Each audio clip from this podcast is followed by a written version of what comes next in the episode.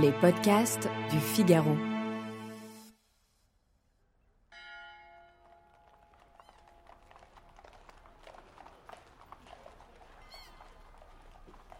Delft, 31 octobre 1632. La famille Vermeer est réunie dans la nouvelle église. C'est un grand jour, celui du baptême de leur cadet. Le garçon reçoit le prénom de son grand-père paternel, Johannes. Johannes Vermeer. Bien des années plus tard, on le surnommera le Sphinx de Delft. Et en effet, tout est énigme chez lui. Son œuvre, sa vie, son visage, sa pensée, et même sa date de naissance. On connaît seulement la date et le lieu de son baptême, ainsi que son prénom.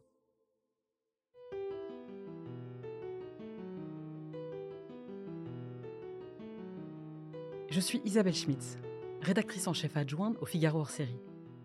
À l'occasion de la rétrospective du Rijksmuseum d'Amsterdam, la plus grande jamais consacrée à Vermeer, le Figaro série publie un numéro de 160 pages sur sa vie et son œuvre. Aujourd'hui, je vous emmène à Delft. Dans ce premier épisode, je vous raconterai ce que l'on sait de la jeunesse de Vermeer et de ses débuts dans l'art de la peinture.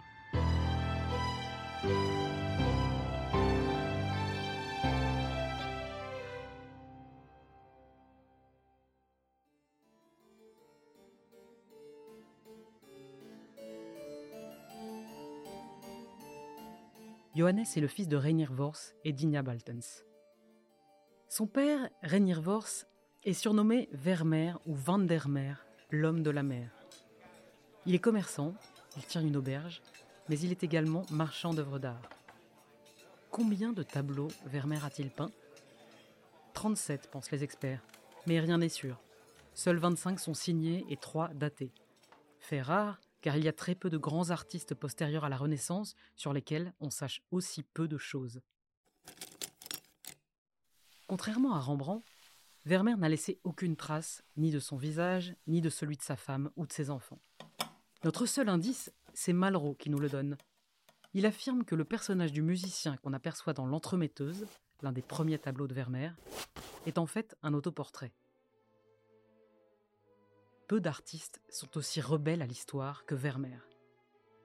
Il était sans aucun doute apprécié de son vivant, sans pour autant que son génie ait été reconnu.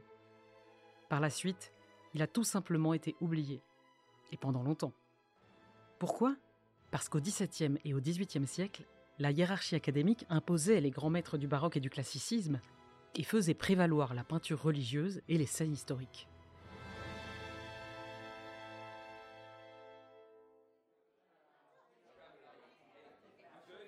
Deux siècles plus tard, tout change.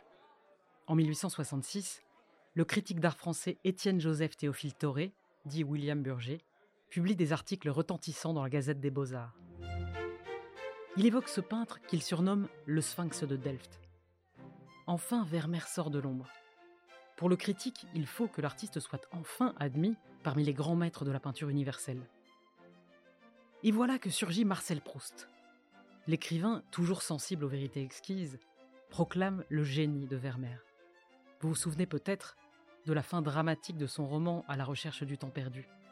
Le personnage de l'écrivain Bergotte meurt d'émotion en contemplant le petit pan de mur jaune de la maintenant si célèbre vue de Delft. Vermeer se hausse parmi les plus grands peintres grâce à son style intemporel. De sa peinture se révèle l'extraordinaire ordinaire ce forgeron de la dentelle trouve son équilibre entre deux pôles, émotion et maîtrise de soi. Le maître de Delft semble persuadé que l'homme change très peu, et il révèle la diversité dans l'identique. Le même décor, presque les mêmes personnages dont les figures humaines sont représentées sur le même plan que les objets. Mais lorsque l'éclairage change, tout se métamorphose sur ce territoire si familier. En lisière du réel, ce styliste cherche la perfection dans le dépouillement et l'harmonie. La simplicité ne permet pas une faute. Pendant vingt ans, le temps de son enfance et de sa jeunesse, on n'entend plus parler de Vermeer. Il ressurgit soudain dans les actes de l'état civil le 20 avril 1653. Ce jour-là, il épouse Katharina Boltz, âgée de 22 ans, son aînée de 2 ans. La jeune fille est issue d'une famille aisée de Gouda petite ville située entre Delft et Utrecht. Mais le jeune homme calviniste doit se convertir au catholicisme pour obtenir l'accord de sa future belle famille. De février à juin 2023, la ville natale du peintre organise en son honneur au musée Prinzhof une très belle exposition intitulée Le Delft de Vermeer. David Hahn, commissaire de l'exposition, nous raconte comment le fait d'épouser Katharina propulse Vermeer dans un monde différent de son univers calviniste.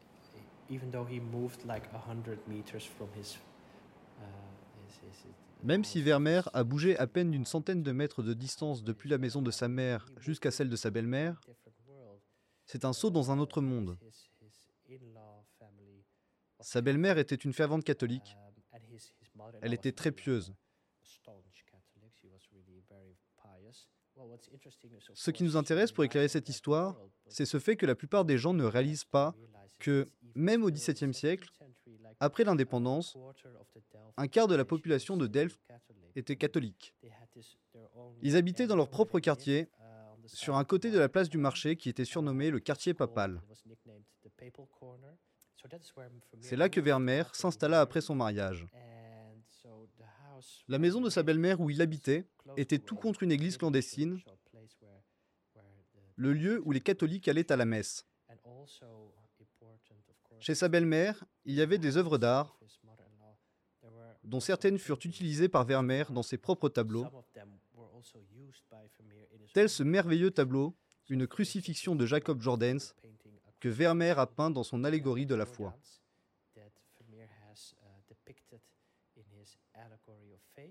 Le fait que Katharina, sa fille, épouse un calviniste n'était pas vraiment du goût de la belle-mère, qui s'opposa dans un premier temps à ce mariage.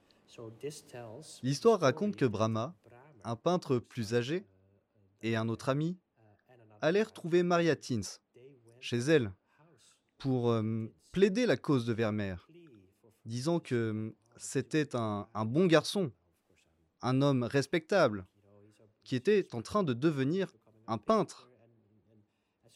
Elle finit par leur déclarer donc qu'elle ne leur donnerait pas de permission écrite, mais euh, qu'elle ne s'opposerait pas non plus au mariage, disant donc qu'ils pouvaient se marier. Ce mariage permettra pour un temps à Vermeer de connaître une certaine aisance financière. De cette union naissent 15 enfants, dont 4 meurent en bas âge. En décembre de cette même année 1653, Vermeer entre à la guilde de Saint-Luc. Et c'est à cette époque qu'il exécute l'un de ses premiers tableaux, Diane et ses nymphes. La grande majorité des experts ne doutent pas de l'authenticité de cette peinture, toute imprégnée de la douceur vénitienne. C'est une scène de plein air. Diane, le sein découvert, est assise sur un rocher mauve. Elle tend son pied nu à une servante agenouillée. Sous l'effet du soleil, les robes s'illuminent pour pailleter la nuit des temps de rouge, de jaune et de bleu. Cette œuvre porte la trace des caravagesques d'Utrecht. Elle nous révèle un Vermeer sous l'influence de ces peintres, eux-mêmes imprégnés de tradition italienne. Outre son unique tableau mythologique, l'exposition nous révèle sa seule scène biblique, le Christ chez Marthe et Marie. Vermeer suit ici le texte de l'Évangile selon Saint Luc. Il montre Marthe les yeux baissés sur la corbeille, qui ne contient qu'un seul pain pour la présenter au Christ, et Marie, assise au pied de Jésus pour l'écouter. Si Vermeer avait poursuivi dans la voie des grandes scènes religieuses ou mythologiques, il n'aurait jamais pu se hisser au niveau de Rembrandt, de Velázquez ou de Rubens. Nous ne l'aurions jamais tiré de l'ombre où il s'était englouti. Nous l'aurions oublié, définitivement. Ce que nous aimons aujourd'hui, c'est ce qu'il aimait hier, ce théâtre de la vie quotidienne. Vermeer sait très vite que sa mesure exige un cadre limité. Il choisit de petites pièces où se déroulent dans une alchimie complexe ses intuitions picturales énigmatiques. Le 12 octobre 1654, un événement aux conséquences catastrophiques va s'ajouter au mystère Vermeer. La grande poudrière de Delft vient de sauter. La formidable explosion provoque un gigantesque incendie qui détruit 200 maisons faisant de très nombreuses victimes, parmi lesquelles le peintre Karel Fabricius. Ses œuvres sont presque toutes anéanties. Karel Fabricius, ancien assistant de Rembrandt, est passé à la postérité grâce à l'un des plus beaux tableaux du XVIIe hollandais, son Chardonneret. C'est une petite composition, 33 cm sur 22. L'oiseau s'y dresse sur fond dégradé de couleurs. On s'attend à entendre chanter le chardonneret ou à le voir s'envoler. Rien ne se passe. L'oiseau est figé dans la précision du trompe-l'œil, immobilisé pour l'éternité. Je vous parle de Fabricius car c'est indirectement grâce à lui qu'on entend parler à nouveau de Vermeer. À la mort de Fabricius, l'imprimeur de la guilde de Saint-Luc, Arnold Bond, publie un quatrain. Ainsi périt ce phénix pour notre malheur, au milieu, au plus haut point de sa gloire. Mais, par bonheur, ce même feu nous a donné en revanche Vermeer, qui magistralement suit ses traces. Il n'en fallait pas plus pour accréditer l'hypothèse que Vermeer aurait été le disciple de Fabricius. Mais de l'explosion catastrophique du magasin de poudre de Delft, nulle trace dans la peinture de Vermeer.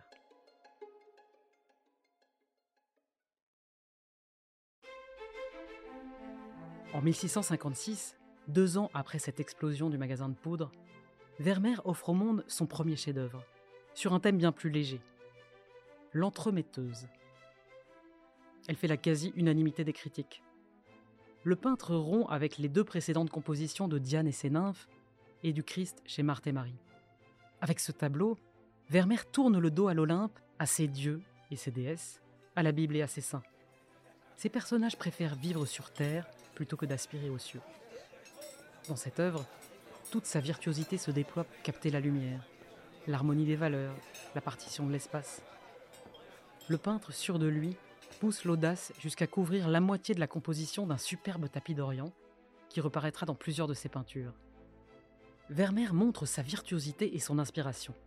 Il part de l'éclat de blanc sur la collerette du musicien, puis rebondit sur le rouge vif et profond du manteau du jeune client, éméché par le vin et la fille au corsage jaune. Jaune comme un soleil de Van Gogh. Vermeer a-t-il connu la célébrité de son vivant?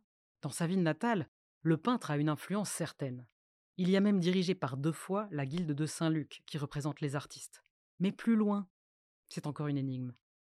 Un unique témoignage plus tardif nous permet de nous en faire une idée. Pendant l'été de 1663, Balthazar de Montcogny, conseiller du roi de France et lieutenant criminel à Lyon, accompagne le duc de Chevreuse dans un tour d'Europe. Ils font halte en Hollande le Français y voit pour la première fois une peinture de Vermeer. En Hollande, comme dans les autres pays visités, Balthazar de Montconis rencontre des savants, des érudits, des écrivains et des artistes. Le 3 août, il s'embarque pour Delft. La cité avait joué un grand rôle pendant la guerre contre les Espagnols. Elle était le siège du conseil de la province. Elle a aussi abrité la résidence de Guillaume le Taciturne, le héros de l'indépendance. Assassiné dans son palais, l'actuel musée Prinzhof, par un tueur soudoyé par les Espagnols.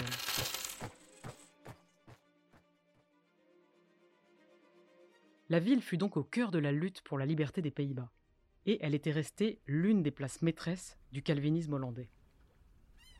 La cité comptait environ 20 000 habitants et elle s'était rapidement enrichie. On y trouvait un comptoir des Indes et de nombreuses fabriques de filatures, de tissage, de tapisseries, d'ameublement et de faïence. Ces artisans étaient renommés dans toute l'Europe un grand nombre de jeunes artistes sont séduits par la prospérité de Delft et sa position d'avant-garde dans les métiers d'art. Sa guilde accueille successivement les grands noms de l'époque Emmanuel de Witt, Paulus Potter, Jan Steen, Peter de Hock, Karel Fabricius, entre autres. Et les voyageurs de toute l'Europe ne manquent pas d'y faire étape. Balthazar de Montconis est de cela. Il se rend sur la Grand Place pour voir le mausolée de Guillaume le Taciturne. Et le soir, de retour à La Haye, il consigne ses souvenirs et ses impressions de voyage. Le 7 août, il repart à Delft, parcourt la cité et en fait le tour. Il se promène dans la campagne environnante avant de regagner l'auberge du Dauphin royal où il loge.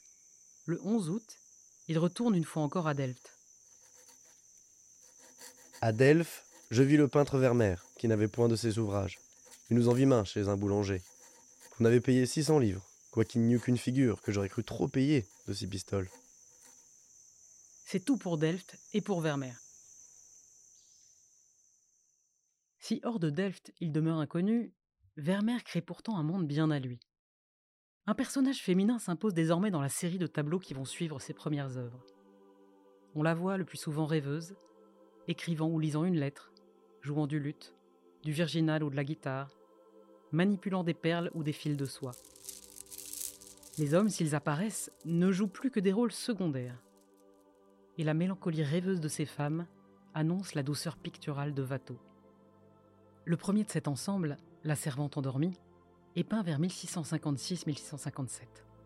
Les surfaces sombres des portes, de la chaise et de la table s'accordent à celles plus claires du couloir et des murs à la géométrie colorée de ce tapis d'Orient déjà aperçu dans l'entremetteuse.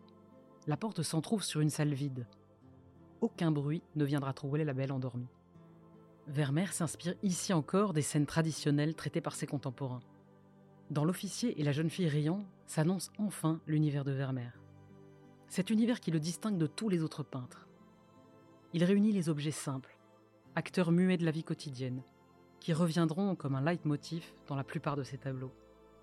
La fenêtre au carreau bleu, ouverte sur la gauche, une carte géographique représentant la Hollande, peinte en trompe-l'œil, avec ses cassures, ses plis, ses vernis jaunes et ses baguettes de bois, et les chaises. La lumière étincelante frappe un morceau de mur avant de rebondir sur la table et les visages. Elle éclaire d'un halo la jeune fille au corsage jaune et les plumes du chapeau du soldat qui, sous l'effet, s'enflamment. La représentation de l'espace et la visualisation des effets lumineux constituent les fins ultimes de la recherche picturale du peintre. Il introduit dans ses scènes des instruments de musique, qui allient à la perfection esthétique de leur forme le fini de leur vernis, le luxe de leurs ornementations et la rigueur de leur volume. Aurait-il été musicien C'est une nouvelle énigme. Son œuvre Le Concert réunit une claveciniste, un joueur de théorbe et une chanteuse. L'artiste se sert de la couleur pour servir la représentation de l'espace avec ce damier noir et blanc au sol, le rouge de la chaise du musicien, le jaune de la manche bouffante de la claveciniste, les plis bleus de la jupe de la chanteuse, le blanc éclatant de l'hermine de sa veste. Son coup de génie, c'est d'avoir eu très vite la révélation de cette exigence à la fois méthodique et transcendante. Ces procédés concrets et matériels donnent à ces toiles un charme immatériel. Vermeer assombrit le premier plan du concert sous un halo de vapeur brune, il projette tout l'éclairage sur les musiciens au second plan. Les deux couleurs préférées du peintre luisent dans la pénombre, le bleu de Prusse clair et le jaune citron.